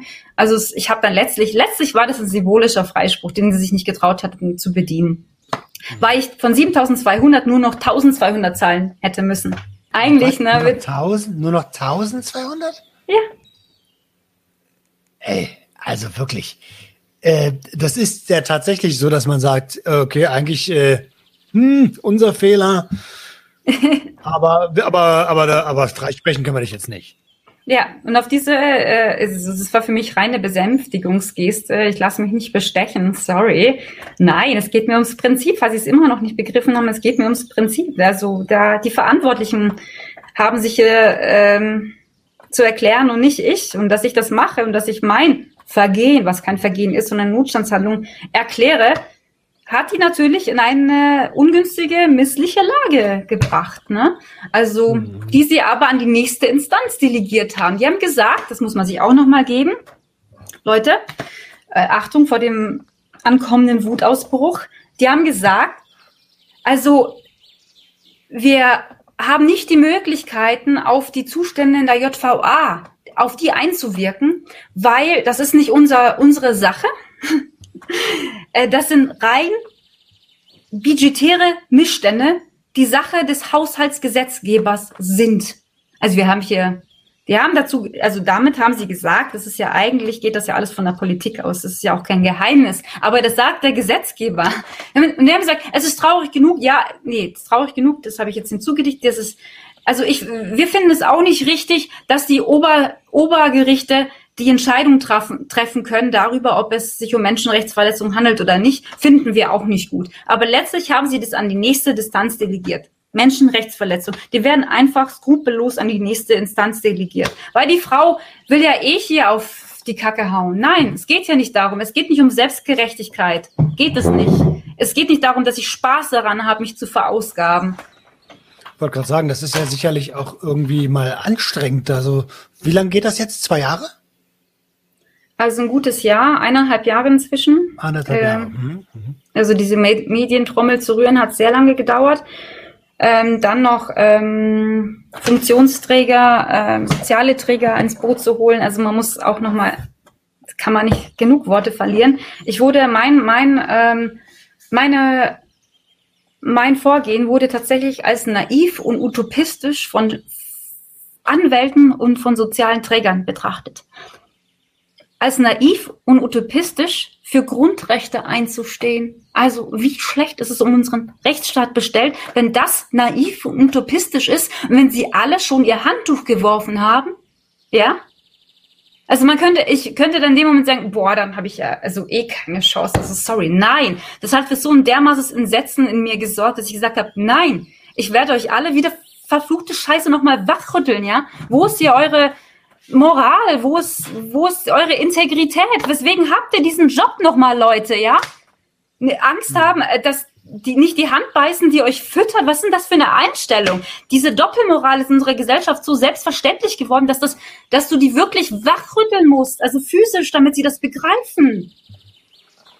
Und das war echt ein, äh, das, das war ein Kampf die Konfrontation mit dem Gericht, das war ein Kinderspiel, weil die waren kleinlaut, die wussten ganz genau, welche Versäumnisse sich geleistet haben. Aber das soziale Träger, und da nehme ich die deutsche AIDS-Hilfe raus, weil die steht mir zur Seite und äh, sie sieht in diesem Fall sehr viel Potenzial und hat das Spezifische in diesem Fall äh, erkannt und äh, sofort und steht mir da, wie gesagt, zur Seite, supportet mich ähm, auf allen Ebenen. Also da muss ich die jetzt ganz bewusst rausnehmen. Ähm, die deutsche AIDS-Hilfe, die, Danke, danke. Sonst würde ich mich wirklich alleine fühlen. Sonst würde ich mich wirklich alleine fühlen. Ja. Und ich habe inzwischen, das muss ich sagen, ich habe inzwischen drei Anwälte, die mich verteidigen. Drei Anwälte, die aus idealistischen, humanitären Gründen mir zur Seite stehen. Und die wissen, dass ich keine finanziellen Mittel habe und die das nicht ausnutzen, dass ich hier eine Mandantin vor sich habe, eine potenzielle, die bereit ist, einen Märtyrertod zu sterben finanziell. Nein, die wissen um diese Zustände, die kämpfen schon seit Jahrzehnten dafür und sehen jetzt die Gelegenheit, da tatsächlich was äh, zu bewegen. So. Wie, wie, also ich finde es genial, dass es Menschen gibt, die dich da unterstützen und ich medial helfe ich einfach mal da so ein bisschen mit mit meinem bisschen Reichweite weil es mir auch eine Herzensangelegenheit ist, alleine der Thematik geschuldet. Und ähm, du bist ja auch keine, also so blöd wie es klingt, ne? Und so, so, das muss mit dem muss man sich auch bewusst werden. Du bist kein Einzelfall. So eine Sachen werden jeden Tag mit Menschen gemacht, dass sie einfach sagen, komm, zahl deine Kohle und dann lassen wir dich in Ruhe. Das sind Mafia-Methoden, ehrlich gesagt. Ja. Ähm, das, äh, das, das schockt mich einfach nur. Absolut. Das ja, aber mich jetzt getarnt mit einem Gerechtigkeitssinn, ne? diese Mafia-Methoden. Und das zu durchschauen, das ist also für einen Otto Normalverbraucher, der in der Regel obrigkeitshörig ist, der an den Rechtsstaat glaubt, also das dauert lange. Ich habe jetzt wirklich auch selber im Freundeskreis Leute gehabt, die gesagt haben, ja, aber machst du dir nicht Sorgen um deine Zukunft und was der Arbeitsgeber dazu sagt? Dann habe ich gesagt, hey, sorry, das ist so zuckersüß und wirklich rührend, also fast schon niedlich, dass du dir darüber Sorgen machst und nicht wie, wie in welcher Situation sich 10.000 Häftlinge in Bayern fühlen, ja, aber es ist ja nicht nur Bayern, ne? also das möchte ich aber, auch nochmal sagen. Aber da siehst du mal, wie es um die um, ähm, um die Glaubenssätze der ähm, normalen Bürgerschaft gestellt ist. Da geht es nämlich in allererster Linie darum, was könnte mein Arbeitgeber von mir denken? Überhaupt, dass wir von Arbeitgebern sprechen. Viel schöner wäre es, ähm, Leute eigene Projekte auf die Beine stellen würden, aber egal. Ähm, Was könnte mein Arbeitgeber von mir denken? Was könnten meine Nachbarn von mir denken? Wie stehe ich gesellschaftlich da? Und solange, ähm, also bei der breiten Masse, ne, lange nicht bei allen, aber solange dieses Bild nach außen hin gewahrt wird, ist deren Welt in Ordnung. Ja, richtig. Also es geht darum, die nicht in ihrer Bequemlichkeit und ihrem Ordnungssinn zu irritieren. Das ist ja nämlich so anstrengend, sich dahin zu schauen, wo es unbequem ist und wo es schmerzt. Ich hatte das Glück, ich sage es bewusst als Glück, diese Missstände tatsächlich mit eigenen Augen zu beobachten und äh, mir tatsächlich dieser Situation der in unserer Gesellschaft gewahrt zu werden, also die schon selbstverständlich geworden wurde, dieser macht, menschenverachtenden Politik, hatte ich das Glück. Und ähm, aber ja, es ist halt wichtig, glaube ich, einfach zu begreifen, dass genauso wie ein Gehorsam blind sein kann, kann auch ein Rechtsstaat blind strafen. Und dass es unsere bürgerliche Pflicht ist, quasi äh, sicherzustellen, dass äh, unsere Grundrechte gewahrt werden. Und da kann sich niemand rausnehmen. Jeder muss dazu Position beziehen. Und dieser Fall ist nicht mein Fall, wie gesagt. Es ist unser Fall. Weil mein Bruder ist safe. Schon seit 2020 September. Ist schon safe. Und ich bin auch safe, ja. Aber ich werde das nicht auch alleine tragen. Ich erwarte schon, dass sich Leute äh, davon tangiert fühlen und mir zur Seite stehen. Das ist das Mindeste, wenn ich schon die Prozesskosten trage, quasi für etwas, was mich persönlich nicht, also es tangiert mein Gewissen, ja, meine moralische Integrität. Es sollte jeden von uns tangieren. Und deswegen ist das nicht mein Fall. Und das um, ähm, ja, äh, auf jeden Fall äh, Real Talk, da bin ich auch bei dir. Ähm, wie wie geht denn die Nummer jetzt weiter? Ist, äh, ist, ist ja noch nicht durch. Also jetzt nochmal festhalten. Ich habe diese schriftliche Urteilsbegründung erhalten vor ähm, zwei Wochen. Ähm, ich habe auch ein Protokoll angefordert. Dieses ist aber zu 80 Prozent unvollständig. Das ist ja auch anscheinend normal aber auch meine Worte im Mund wurden mir komplett verdreht. Komplett, das sind nicht die Aussagen, die ich getroffen habe. Und ich weiß das, weil ich meine Einlassungsrede, ich habe mich auf sie monatelang vorbereitet. Ich weiß, was ich gesprochen habe und ich hatte Redakteure, die das genau protokolliert hatten. Meine Worte im Mund wurden verdreht, komplett, ja. Auf einmal sprach man von Drogen. Ich hätte Drogen übergeben das ist, deswegen tut das schon zur Sache, die Interpretation, was Drogen und Medikamente aus der Sicht des Rechtsstaates anbelangt. Deswegen muss ich das schon explizit machen. Aber auf jeden Fall entspricht das nicht den Aussagen, die ich getätigt hatte. Und äh, überhaupt, dass diese, dass diese Missstände gerichtsbekannt sind, all diese Eingeständnisse des Gerichts, die kommen, werden keinem Satz erwähnt. Null. Nada. Nada. Nix. Es ist ein typischer WTM-Delikt. Ja? Scheuklappen wieder aufgesetzt. Punkt. Ähm, wenn ich das richtig verstanden habe, wurde aus Subotex, was ja ein Substitutionsmedikament ist, auf einmal eine Droge, die ja eigentlich damit substituiert werden soll. Also das äh, hat man jetzt nur noch den Wirkstoff Opioid oder also was ist denn da passiert? Also die meine Aussagen, ich habe ja von einem Medikament gesprochen und das Medikament wurde einfach gegen den Begriff der Droge ausgetauscht. Ah, oh Gott. Ja.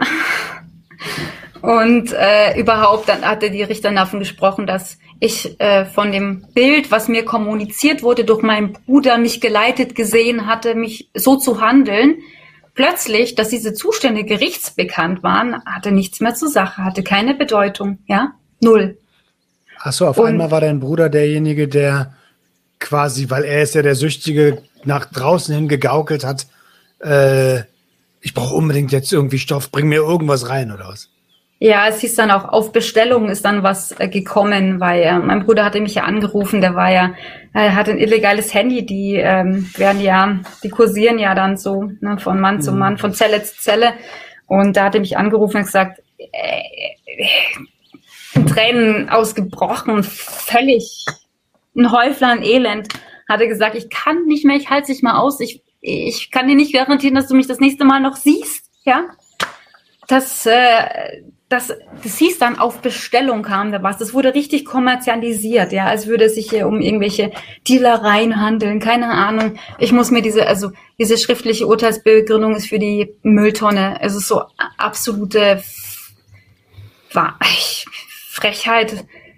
Also, dass diese Notstandshandlung, also dass dieser Paragraph Notstand nicht bedient werden kann, weil auch Sicherheit und Ordnung der Justizvollzugsanstalt bedacht werden muss. Sicherheit und Ordnung, das waren vier Stunden lang.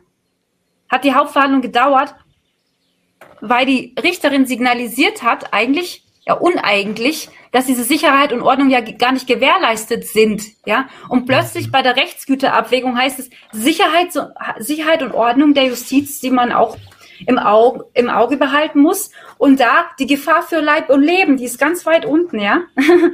Also ne, die Sicherheit und Ordnung, die der Anstalt selbst außer Kraft setzt und die die Justiz selbst deckt, dieses außer Kraft setzen dieser gesetzlichen Bestimmungen.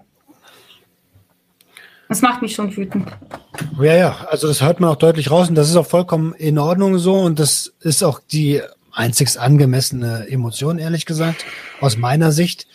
Ähm, und, und, und trotzdem äh, interessiert mich brennt, wie geht die Nummer weiter? Also was passiert jetzt? Ähm, ja, was passiert jetzt? Du wirst ja wahrscheinlich nochmal gesagt haben, ey, das lasse ich nicht auf mir sitzen. Ah, was ich sagen wollte, ja.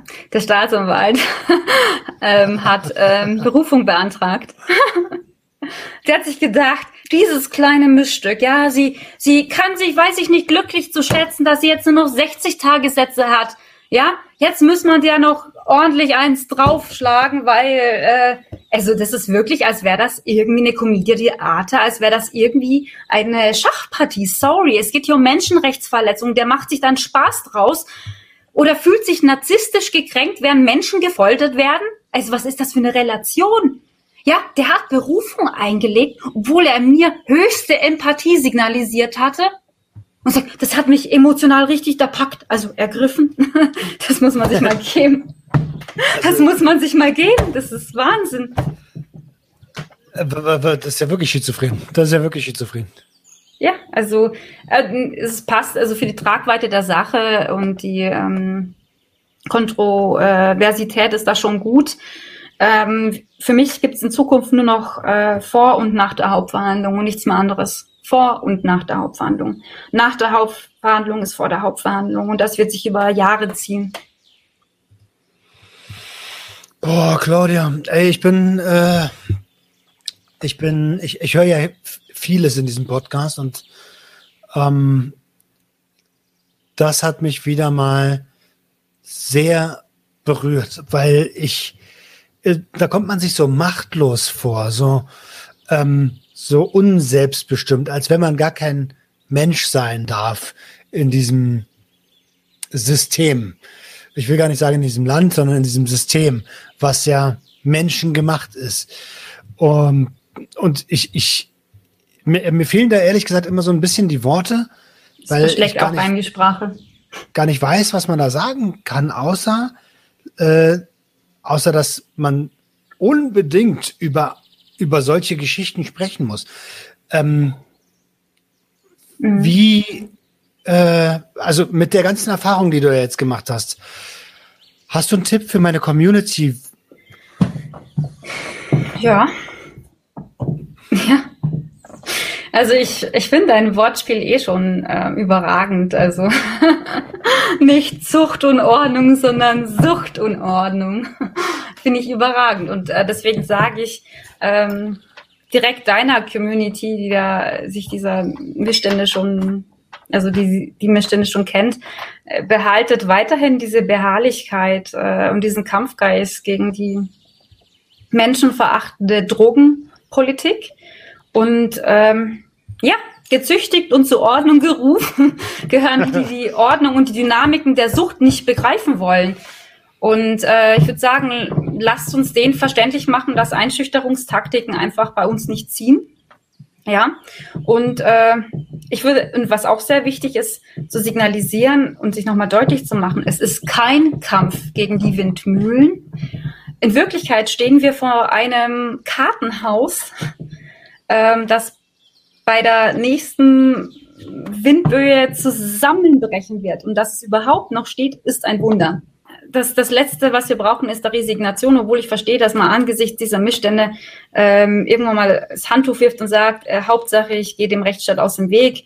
Aber die, die die Möglichkeit haben, die die Gestaltungsmöglichkeit haben, etwas zu verändern, ob das soziale Träger sind, ob das Juristen sind, ob das Politiker sind, oder einfach rechtschaffene Bürger mit einer gesunden äh, äh, Moral, mit einem gesunden Menschenverstand bitte Position beziehen. Das ist das Allerwichtigste gerade aktuell. Position beziehen in einer Gesellschaft, die von Doppelmoral durchtränkt ist und Heuchelei. Position auch zu diesem Fall, weil das ist nicht mein Fall, sondern es ist unser Fall. Punkt. Punkt. ich muss das, das nicht jedem erklären. Ja, aber ja, ja. ja äh, muss ich noch was ergänzen? Überhaupt nicht. Also es sei denn, du möchtest, hast, sagst, ich habe irgendwas vergessen an der Stelle. Ähm, aber ich glaube, wir haben den, die, die Tragweite ähm, auf jeden Fall gut beleuchtet und ich bin dir von Herzen dankbar dafür, dass du das hier bei mir im Podcast nochmal für die Community ähm, herausgetragen hast. Äh, man, ich bin mir sehr sicher, dass viele Leute, mich eingeschlossen, ähm, gar nicht, gar nicht der so bewusst sind, wie skrupellos doch manche Leute in diesem System arbeiten. Und äh, dafür möchte ich mich von Herzen bei dir bedanken, dass du mir das nahegetragen hast. Hey, danke für überhaupt die Möglichkeit, diesen Diskurs zu stiften und für die Plattform, die du uns gibst. Also wirklich auch, also Sucht und Ordnung ist das, was ich gerade, das ist meine, mein roter Faden gerade und die Grundkonstante, die es sein sollte. Und ich äh, verfolge deine Beiträge auch so gern, weil sie mich auch, sie mir wirklich Kraft geben. Also überhaupt die Community gibt, gibt mir wirklich Kraft. Der positive Zuspruch, das bedeutet einem sehr, sehr, sehr viel in einem System, wo man das Gefühl hat, allein zu stehen.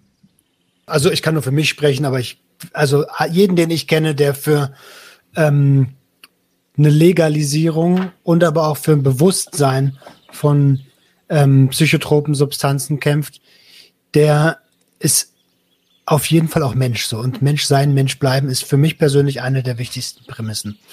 Also sehr, sehr gern. Ihr Lieben da draußen, ähm, ich verlinke Claudias Twitter-Account unten. Und wenn ihr ähm, auf dem Laufenden bleiben möchtet, dann folgt ihr auf Twitter. Ähm, und ansonsten kann ich mich nur nochmal bedanken. Ich wünsche euch da draußen ein ganz, ganz tolles Wochenende. Claudia, ich wünsche dir ganz viel Kraft weiterhin. Und Danke. liebe Grüße an deinen Bruder. Danke. Es geht ihm gut. Das ist die Hauptsache. Ihr Lieben, Rinjauen. Ciao, ciao. Ciao. Danke. das war Sucht und Ordnung. Schaltet auch beim nächsten Mal wieder ein. Wenn ihr Anmerkungen habt oder selbst zu Gast sein wollt, um mit uns über euren Konsum zu sprechen, schreibt uns gerne jederzeit. Und wenn es euch gefallen hat, folgt uns auf Facebook und Instagram. Bis bald bei Sucht und Ordnung.